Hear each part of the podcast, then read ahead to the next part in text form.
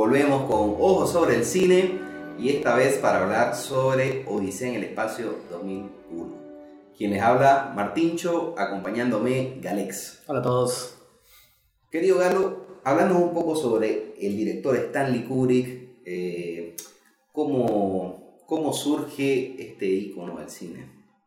Buenísimo, para mí es realmente un honor y un placer hablar de Stanley Kubrick, es mi director favorito, de hecho creo yo que a través del especial que hicieron de él en Cinemax cuando tenía 13 años, eh, se me abrieron las puertas del cine, ¿no? Fue como que antes de, de, ver su trabajo pensaba que el cine era una tropa de tipo agarrando cámaras y correteando cables y a partir de esto como que me di cuenta de que hay una persona que está detrás de todo esto. Bueno, hay cientos de personas, pero hay como una cabeza que piensa, un autor que impone algo y que quiere transmitir una idea, ¿no? Entonces, creo que Stanley Kubrick eh, es uno de los cineastas más influyentes del, cine en el siglo XX por justamente eh, la pasión que proponía cada proyecto, ¿no? O sea, a este director durante sus últimos años de vida se lo tildó mucho de una persona reclusiva que no quería compartir, obsesivo compulsivo, pero realmente era una persona que tenía una pasión extraordinaria por lo que hacía.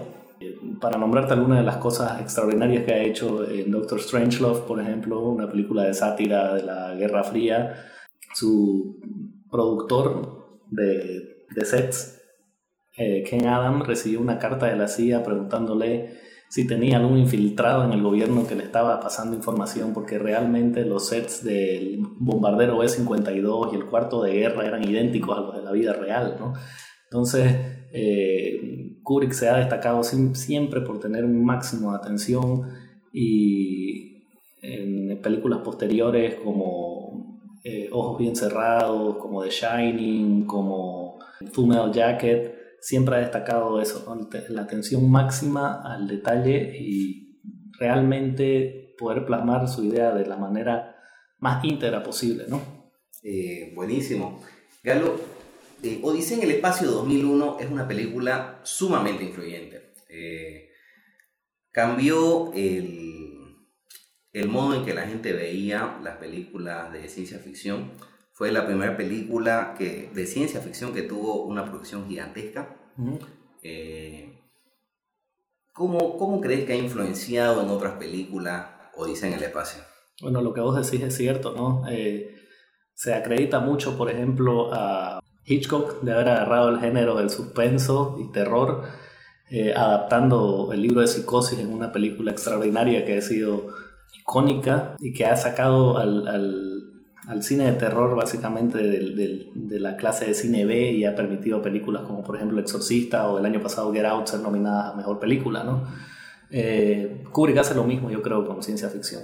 Anterior a su trabajo, la ciencia ficción, y bueno, hasta años después de, esto inclusive, era considerada como un género de películas B, ¿no? Género realmente de películas que trabajaban con bajo presupuesto, con guiones eh, regulares o mediocres y a partir de su colaboración con, con el escritor Arthur C. Clarke decide hacer lo que eh, Steven Spielberg no llama una película de ciencia ficción, sino una película de eventualidad científica.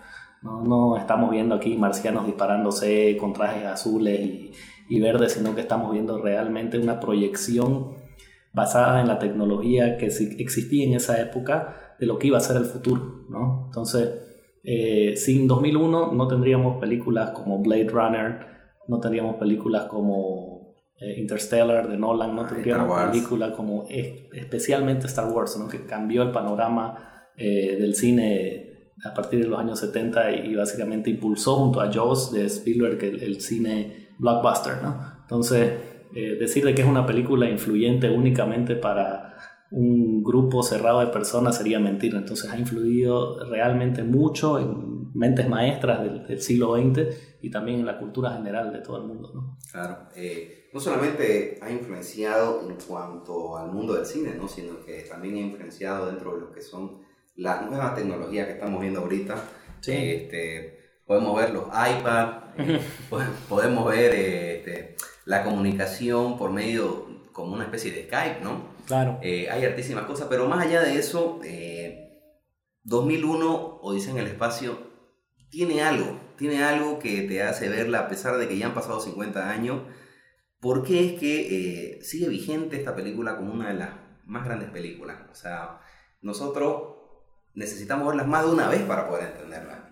Sí, estamos hablando de una película que tiene una duración de más de tres horas, ¿no? Eh, como, como El Padrino, Apocalipsis Ahora, ¿no? Es películas eh, que tienen una duración eh, bastante larga, pero que la gente vuelve y vuelve y vuelve a verla.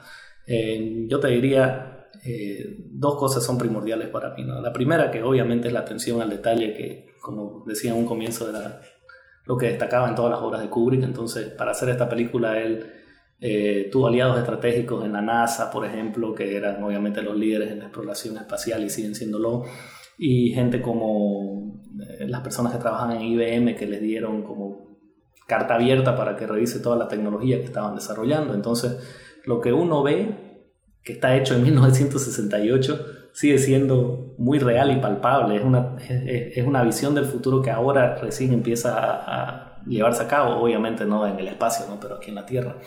Eso por un lado, ¿no? Entonces la fascinación de que esta proyección haya sido tan real en nuestra actualidad, especialmente con eh, el tema de la inteligencia artificial, ¿no? El villano principal, Hal, es uno de los villanos más icónicos del cine.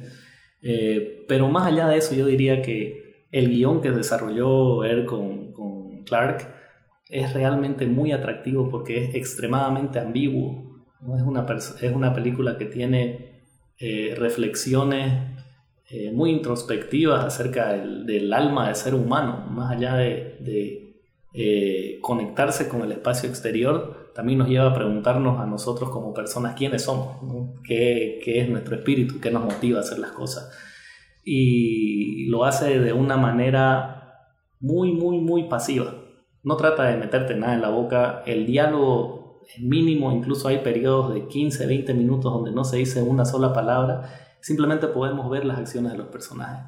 Y yo creo que eso es algo muy atractivo para, para las personas que han visto esta película, que puede salir de la sala de cine y discutir durante horas sobre el significado de, lo, de, real que tiene la película, ¿no? Eh, y eso la ha mantenido perpetuamente, ¿no? Entonces, vos me estabas comentando un comentario, por ejemplo, que dijo eh, Woody Allen acerca de la película que me pareció interesante. Sí. Bueno, Woody Allen decía que la primera vez que vio la película no la entendió y de hecho se aburrió, mm. pero que años más tarde volvió a verla, le pareció un poco interesante y años más tarde volvió a verla por tercera vez y es como que se dio cuenta y se dijo a sí mismo, eh, es la primera vez que un artista me ha sobrepasado. O sea, él después de años recién pudo entender eh, Odisea del Espacio. O sea, y a mí me parece increíble eh, eh, la magnitud de ese trabajo que hizo Stanley Kubrick. Sí, sí. Eh, nos adentramos un poco más al tema técnico, los efectos visuales que hicieron para esa película son extremadamente pulcros, ¿no? Eh, creo que mucha gente sigue volviendo a ver esta película por el hecho de que, especialmente si se la ve en una sala de cine, es extremadamente envolvente, ¿no? O sea, puede compararse con películas que han sido realmente lanzadas hace poco como Gravedad, ¿no? de, de Cuarón, que uno se siente inmerso en la experiencia.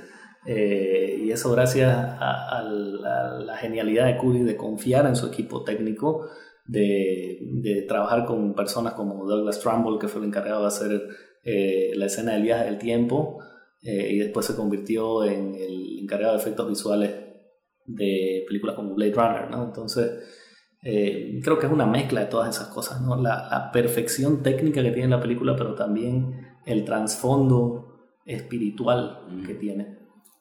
Es preguntarse, ¿no? Eh, lo del ser humano, lo de las armas, eh, las intenciones, ¿no? Las intenciones, no le vamos a contar la película, pero es realmente una película profundísima. querido Alex, para terminar, vamos a hablar un poco sobre el famoso mito eh, que nos dice que Stanley Kubrick fue en realidad el que dirigió y filmó eh, el aterrizaje lunar de Estados Unidos. Sí, bueno, eh, esta es una teoría de conspiración bastante amplia, inclusive hay un documental de la, de la red europea Arte, un, un, documental falso, ¿no? donde entrevistan como a ex eh, astronautas que se hagan pasar como si de verdad Kubrick los hubiera dirigido. ¿no? Eh, este, esta conspiración nace del hecho de que en 1968, cuando sale esta película, Estados Unidos estaba extremadamente atrasado con respecto a Rusia, respecto a la exploración espacial.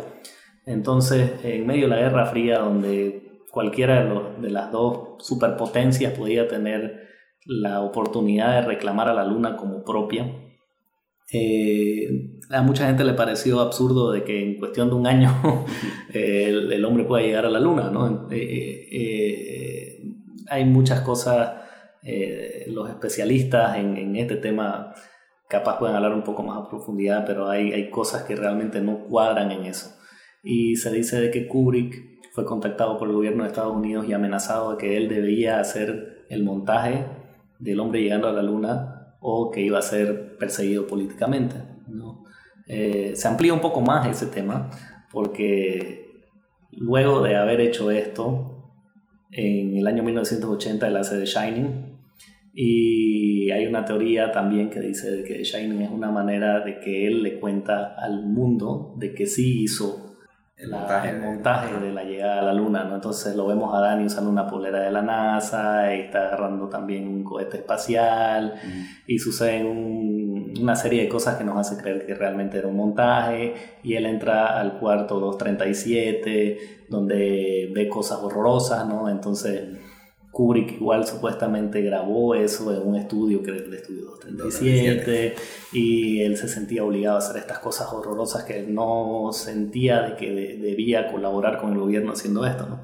Eh, toda esta realidad puede ser vista en el video de Imagine Dragons On Top of the World, donde se ven mucha iconografía de ambas películas, de The Shining y de, de, 2001, y se lo ve a, a Stanley Kubrick retratado obviamente por un por un actor eh, quejándose todo el tiempo de, tener que dirigir a estos idiotas llegando a la luna, ¿no?